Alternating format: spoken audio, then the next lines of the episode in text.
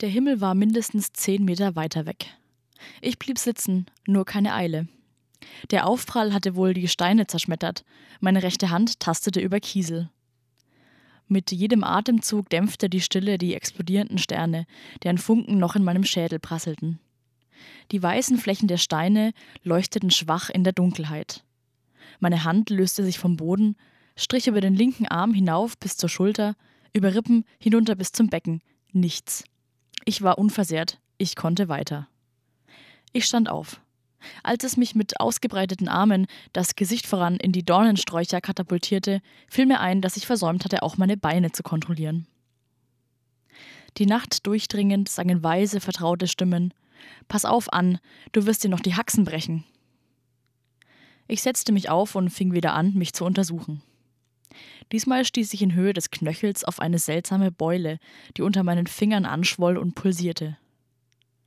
Dass ich zur Sprechstunde komme, Doktor, und versuche mich krank zu melden, Ihnen erfundene Schmerzen an Stellen beschreibe, die ich für unzugänglich halte, dass ich euch auf meinen mustergültigen Läuferfüßen Kräutertee ans Bett bringen muss, kleine Schwestern, und euch um eure Magenverstimmung beneide.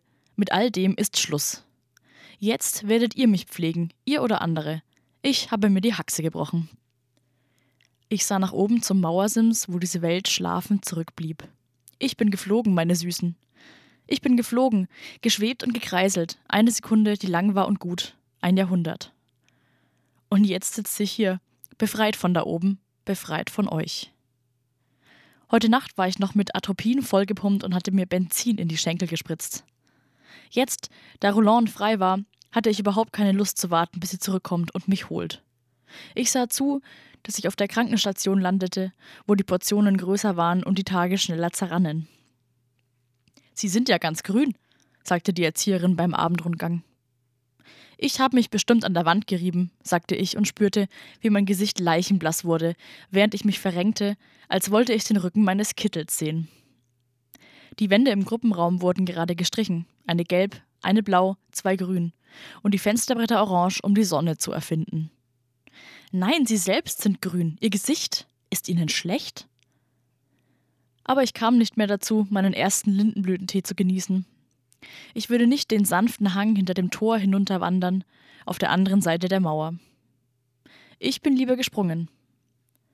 Immerhin bin ich unten, nicht weit von der Straße. Bis dahin muss ich es schaffen. Sie werden mich doch nicht zwei Schritte neben der Mauer aufsammeln. Der Ort und der Abend, wo ich Roland wiedersehe, sind noch fern. Als erstes muss ich diese Beule, die mich am Laufen hindert, bis zur Straße schleppen. Zwei, drei Male versuche ich, die Ferse aufzusetzen. Der Blitz flammt auf, schießt durch mein Bein. Wenn die Füße nutzlos sind, gehe ich halt auf Ellenbogen und Knien. Ich krieche 20 Meter, lande im Gebüsch, stoße wieder an die Steine, versuche mich zu orientieren. Ein weiteres Jahrhundert muss vergangen sein. Ich erkenne nichts mehr. Mein Knöchel ist wie einzementiert.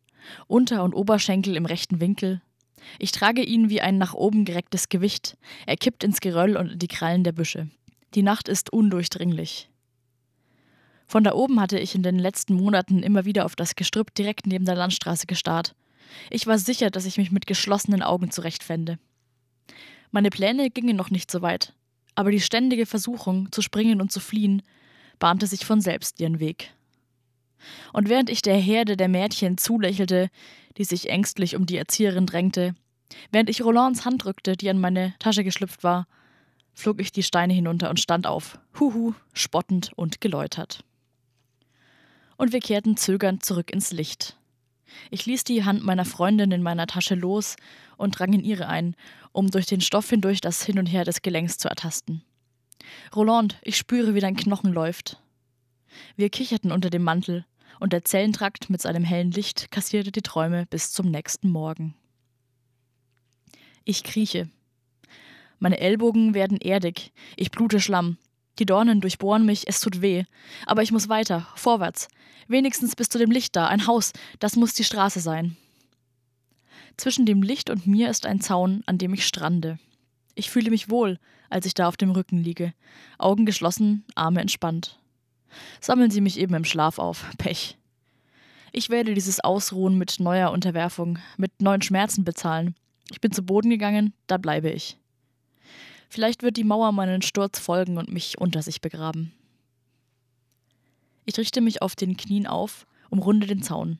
Ein Knie, ein Unterarm, ein Knie, ein Unterarm. Es geht, ich gewöhne mich dran. Ich stelle mir vor, dass ich nochmal von vorn anfange, dass ich mir diesmal Zeit lasse.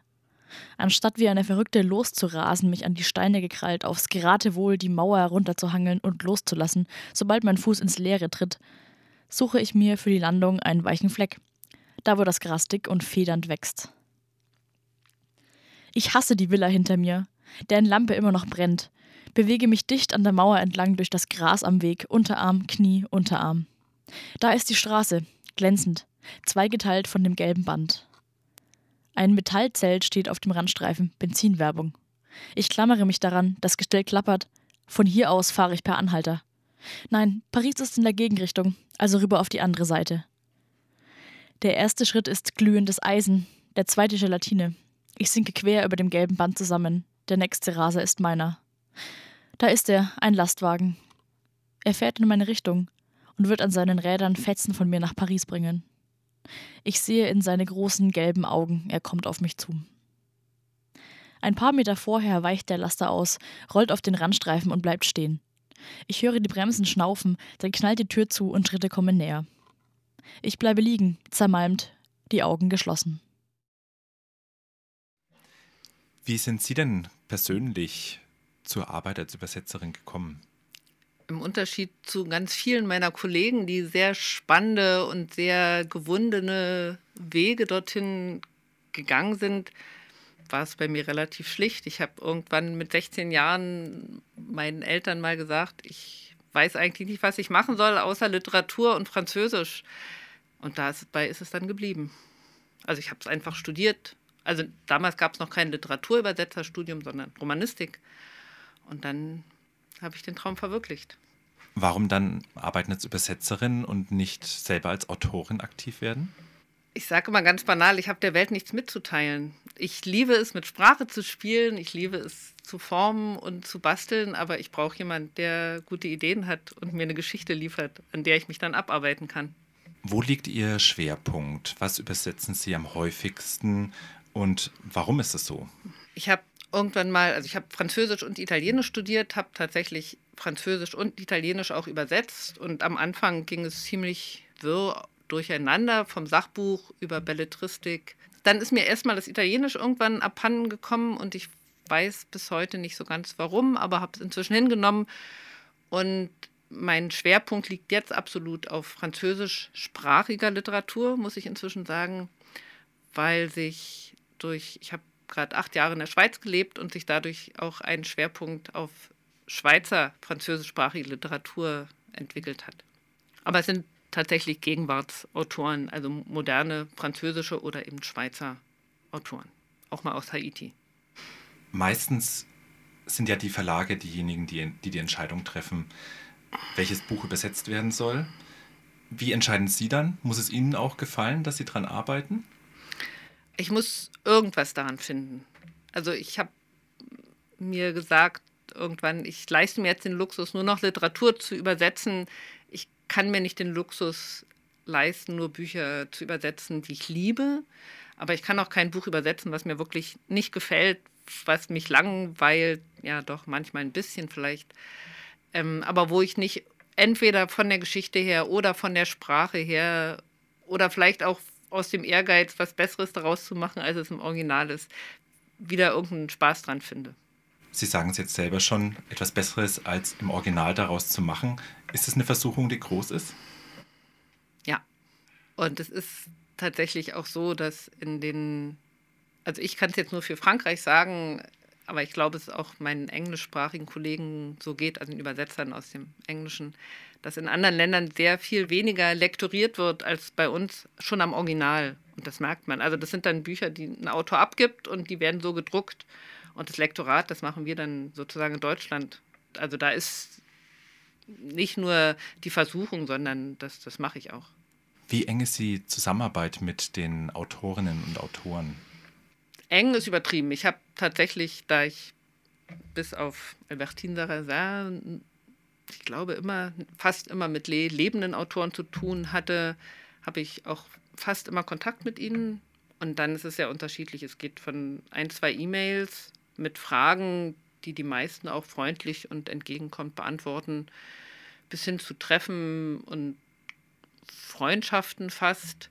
In der Schweiz wieder auch speziell war es so, dass ich viel mit Autoren durch Schulen gegangen bin, wir gemeinsame Schullesungen gemacht haben. Also das ist eine große Palette, aber ich finde es sehr, sehr bereichert, sehr hilfreich natürlich auch. Und ich habe eben bei, bei Albertine Sarrazin, eine Autorin, die 67 schon gestorben ist, gemerkt, wie schwierig es ist, wenn man nicht fragen kann. Jetzt gilt ja die Aufgabe des Übersetzens immer ein bisschen als eine Aufgabe, die zu wenig Wertschätzung bekommt. Finden Sie, es hat sich ein bisschen geändert, weil in den letzten Jahren ja, es gab schon fast so, in Anführungszeichen, Star-Übersetzerinnen, also über die auch berichtet wurde. Es hat viel mit den Neuübersetzungen von zum Beispiel russischen Klassikern zu tun. Finden Sie, es gibt ein bisschen mehr Anerkennung dafür heutzutage? Ja, also ein bisschen mehr unterschreibe ich gerne oder dem stimme ich gern zu. Ich weiß, ich mache das seit 20 Jahren und am, damals stand unser Name zum Beispiel einfach noch im Impressum, so kurz über dem Ladenverkaufspreis oder der ISBN-Nummer. Das gibt es inzwischen überhaupt nicht mehr, sondern inzwischen steht der immer vorne und wir bemühen uns, ihn noch auf die Umschlagseite zu bringen. Also das Übersetzen wird auch mehr wahrgenommen, was, wo es uns dann immer noch, also es gibt natürlich immer noch Sachen, die uns wo wir mehr uns wünschen, zum Beispiel wenn in Rezensionen, wenn so ein halber Artikel nur über die Sprache und den Stil des Autors sind und der Rezensent nicht das Bewusstsein hat, dass er schon irgendwie, gerade wenn es um die Sprache geht, von dem spricht, was der Übersetzer, die Übersetzerin dann gemacht hat.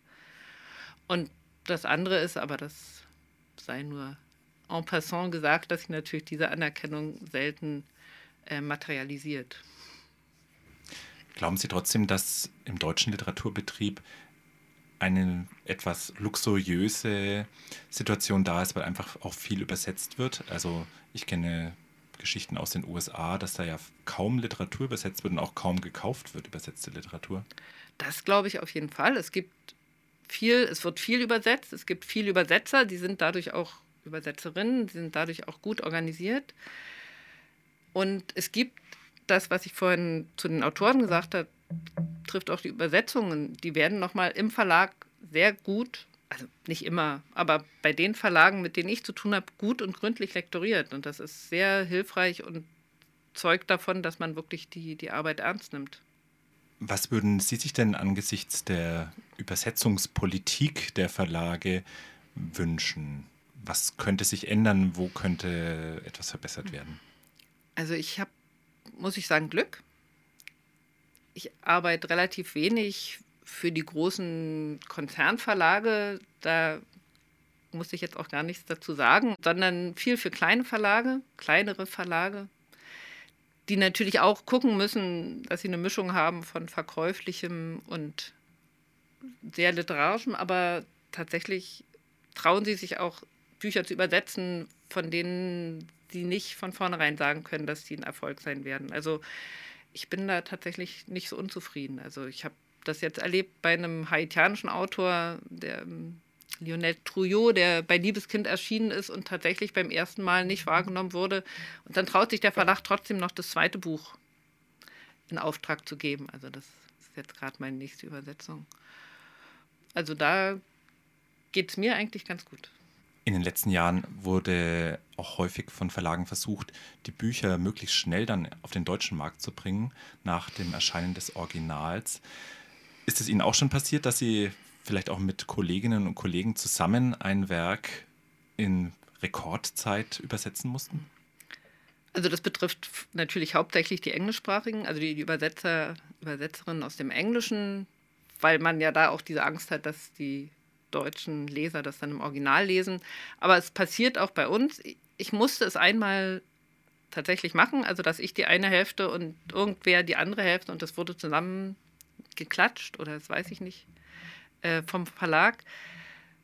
Ähm, das ist was, was ich nicht nochmal machen möchte, aber es gibt eine andere Form des Zusammenübersetzens, die ich sehr schätze, die ich auch gern praktiziere mit den Kollegen, die ich mir aussuche, wo wir nicht unter Zeitdruck stehen, sondern tatsächlich gemeinsam arbeiten und dann kommt was raus, ich fast sagen würde, es ist besser, als wenn es einer alleine machen würde.